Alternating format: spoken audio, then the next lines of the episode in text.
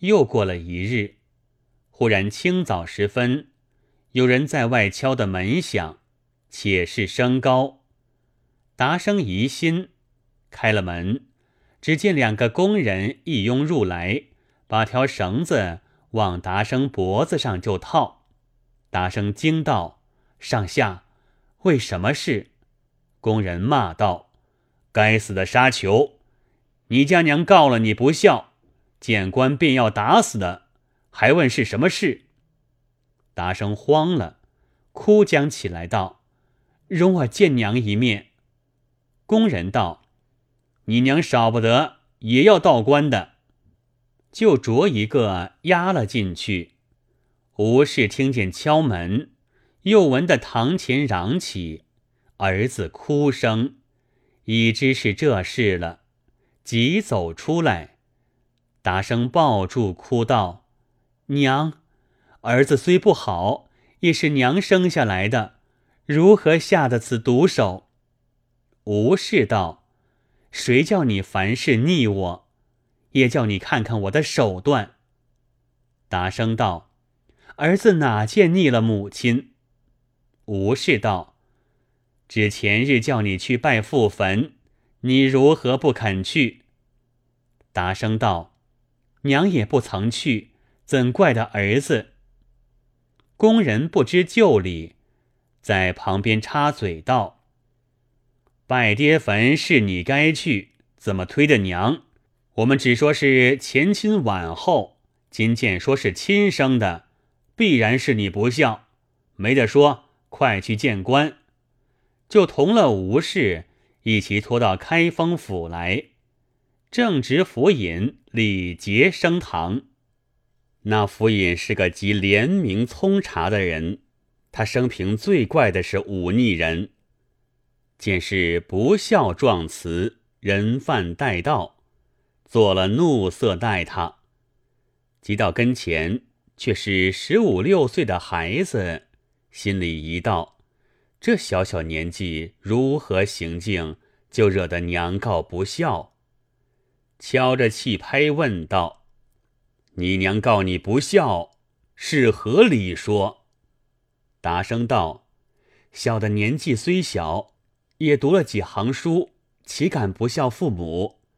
只是生来不幸，既亡了父亲，又失了母亲之欢，以致兴辞告状。即此就是小的罪大恶极。平老爷打死以安母亲，小的别无可理说。说罢，泪如雨下。府尹听说了这一篇，不觉恻然。心里想到：这个儿子会说这样话的，岂是个不孝之辈？必有缘故。又想到，或者是个乖巧会说话的，也未可知。随患无事，只见吴氏头兜着手帕，袅袅婷婷走将上来，揭去了帕。府尹叫抬起头来。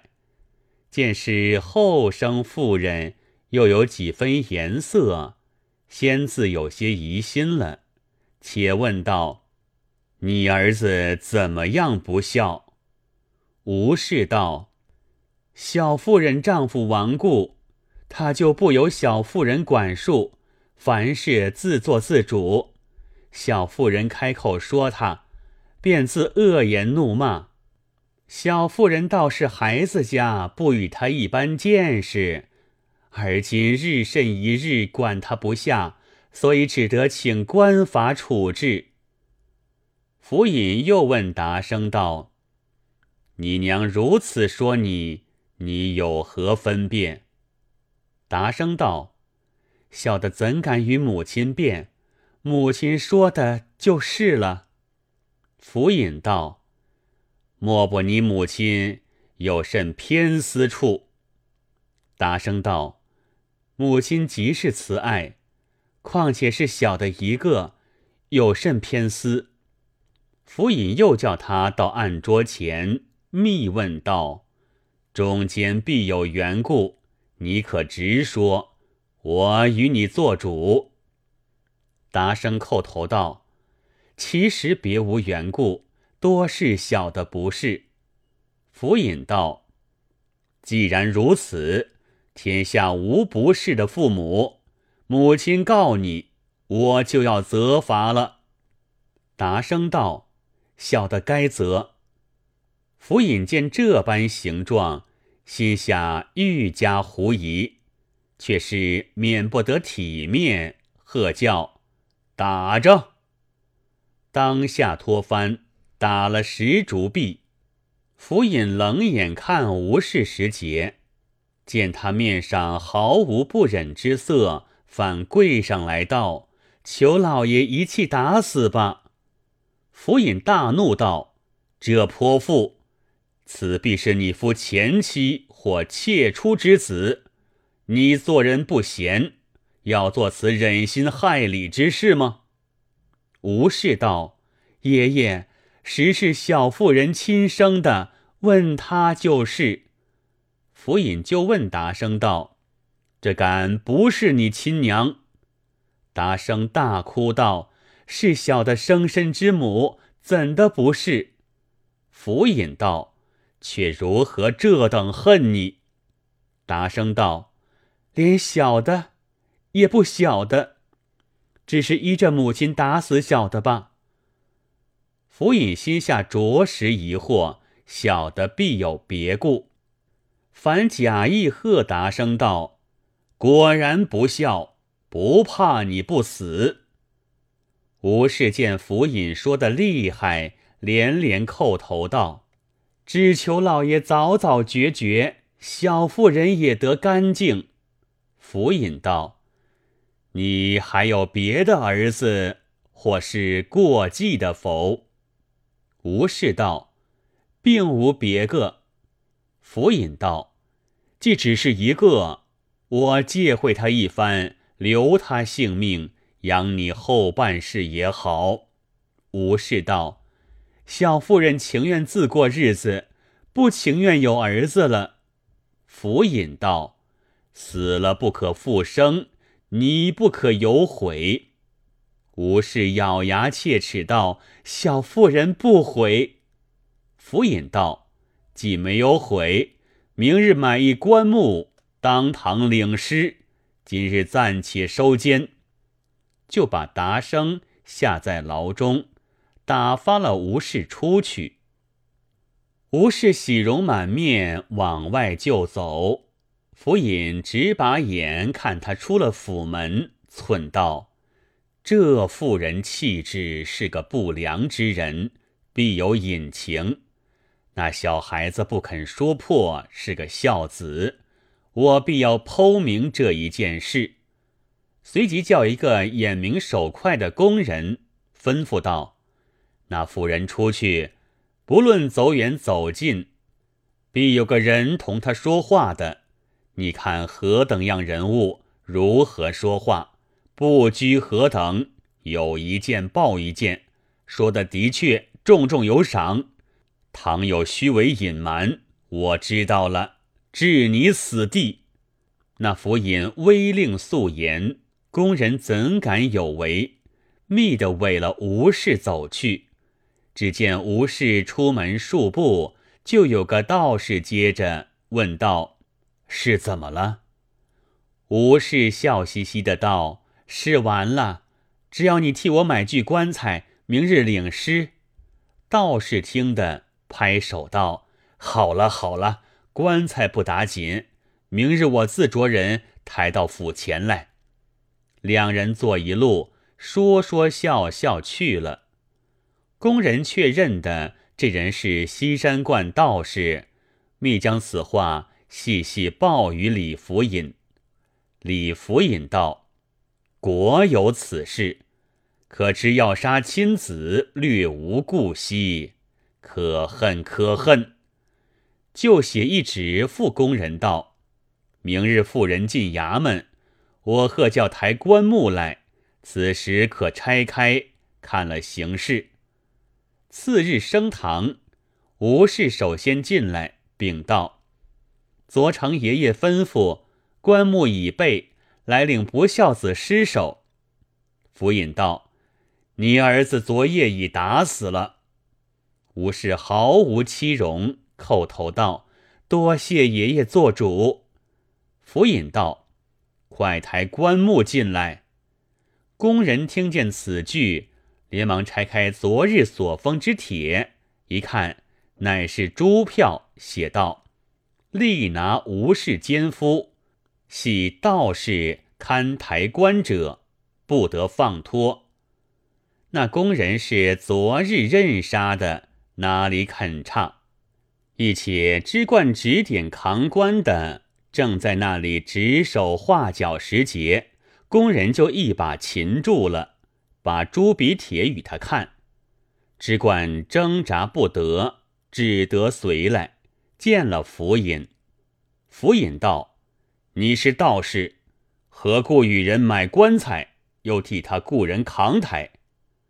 只管一时赖不得，只得说道：“那妇人是小道姑舅兄妹，央美小道，所以帮他。”府尹道：“亏了你是舅舅，所以帮他杀外甥。”知冠道：“这是他家的事，与小道。无干。”府尹道：“既是亲戚，他告状时你却调停不得，取棺木时你就帮衬有余，却不是你有奸与谋的。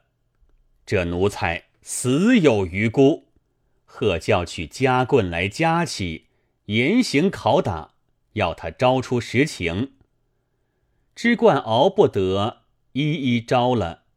佛尹取了亲笔画供，供称是西山观知冠黄妙修阴间缩杀事实。吴氏在庭下看了，只得叫苦。府尹随叫取监犯。把刘达生放将出来，达生进监时道：“府尹说话好，料必不致伤命。”及至经过庭下，见是一具簇新的棺木摆着，心里慌了，道：“终不成今日当真要打死我？”战兢兢的跪着，只见府尹问道。你可认得西山观道士黄妙修？达生见说着旧礼，假意道：“不认得。”府尹道：“是你仇人，难道不认得？”达生转头看时，只见黄之冠被夹坏了，在地下哼，吃了一惊，正不知个什么缘故，只得叩头道。爷爷青天神剑，小的再不敢说。府尹道：“我昨日再三问你，你却不肯说出，这还是你笑处，岂知被我一一查出了。”又叫吴氏起来道：“还你一个有尸首的棺材。”吴氏心里还认作打儿子，只见府尹喝道。把黄妙修拖翻，加力行杖，打得肉绽皮开，看看气绝。叫几个镜子，将来带活放在棺中，用钉定了。吓得吴氏面如土色，颤抖抖的，牙齿捉对厮打。府尹看定了棺材，就喝吴氏道：“你这淫妇！”护了奸夫，忍杀亲子，这样人留你何用？也只是活敲死你。枣吏拿下去，着实打。枣吏似鹰拿燕雀，把吴氏向阶下一啄，正待用刑。那刘达生见要打娘，慌忙走去，横眠在娘的背上了，口里连连喊道：“小的代打。”小的代打，枣吏不好行仗，添几个走来，着力拖开。达生只是吊紧了娘的身子，大哭不放。府尹看见如此真切，叫造吏且住了，唤达生上来道：“你母亲要杀你，我就打他几下，你正好出气，如何如此护他？”达生道：“生身之母怎敢记仇？况且爷爷不责小的不孝，反责母亲，小的至死心里不安，望爷爷抬见。”叩头不止。府尹唤吴氏起来道：“本该打死你，看你儿子份上，留你性命。以后要去学好，倘有再犯，必不饶你。”吴氏起初见打死了道士，心下也倒是自己不得活了；见儿子如此要替，如此讨饶，心里悲伤，还不知怎的。听得府尹如此吩咐，念着儿子好处，不觉掉下泪来，对府尹道：“小妇人该死，负了亲儿。”今后情愿守着儿子成人，再不敢非为了。府尹道：“你儿子是个成器的，不消说。吾正待表扬其孝。”达生叩头道：“若如此，是贤母之师，以张己之名，小的至死不敢。”吴氏见儿子说罢，母子两个就在府堂上。相抱了，大哭一场。府尹发放回家去了，随出票，唤西山观黄庙修的本房道众来领师官。观中已晓得这事，推那太素、太清两个道童出来，众人领了他进府堂。府尹抬眼看时，见是两个美丽少年。心里道：“这些出家人引诱人家少年子弟，遂其淫欲。这两个美貌的，他日必更累人家妇女出丑。随唤工人，押令两个道童领官埋器，即令还归俗家父母，永远不许入观。讨了收管回话。”其该冠道士另行申斥，不提。且说吴氏同儿子归家，感激儿子不尽，此后把他看待的好了，儿子也自诚言顺旨，不敢有违，再无说话。又且道士已死，道童已散，吴氏无奈，也只得收了心过日。只是思想前世，未免意意不快，又有些经济成病，不久而死。刘达生将二亲合葬已毕，孝满了，娶了一房媳妇，且是夫妻相敬，门风肃然。以后出去求名，却又得府尹李杰一力抬举。仕宦而终。再说那太素、太清当日押出，两个一路上共话此事。太清道：“我昨夜梦见老君对我说，你师傅道行非凡，我与他一个官做，你们可与他领了。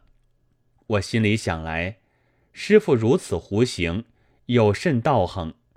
且哪里有官的与他做？”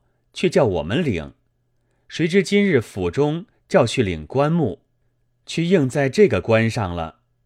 太素道：“师傅受用的多了，死不为往。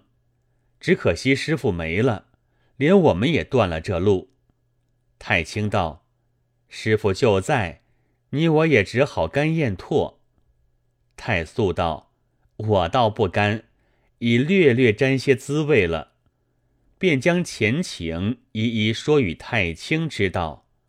太清道：“一同跟师傅，偏你打了偏手，而今喜得还了俗，大家寻个老小解解馋罢了。”两个商量，共将师傅师官安在祖代道营上了，各自还俗。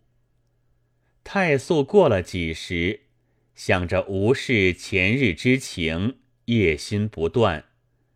再到刘家去打听，乃知吴氏已死，好生感伤。此后恍恍惚惚，合眼就梦见吴氏来与他交感，又有时梦见师傅来争锋，染成遗精梦泄、劳债之病，为己身死。太清此时已自娶了妻子。闻得太素之死，自叹道：“今日方知道家不该如此破戒。师傅胡作，必致杀身。太素略染，也得病死。还亏我当日侥幸，不曾有半点事。若不然时，我也一同做枉死之鬼了。自此安守本分，为良民而终。”可见报应不爽。这本话文，凡是倒流，俱该猛醒。后人有诗咏着黄庙修云：“西山福禄最高强，能摄生人起度亡？只待盖棺方事定，原来魔祟在昆当。”又有诗咏着吴氏云。腰间仗剑起虚辞，贪着奸淫欲杀儿。妖道捐生全为此，即同手刃亦何疑？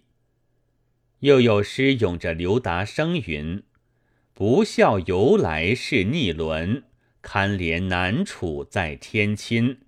当堂不肯分明说，始信孤儿大孝人。”又有诗咏着太素、太清二道同云：“后庭本是道家妻，又向闺房做媚姿。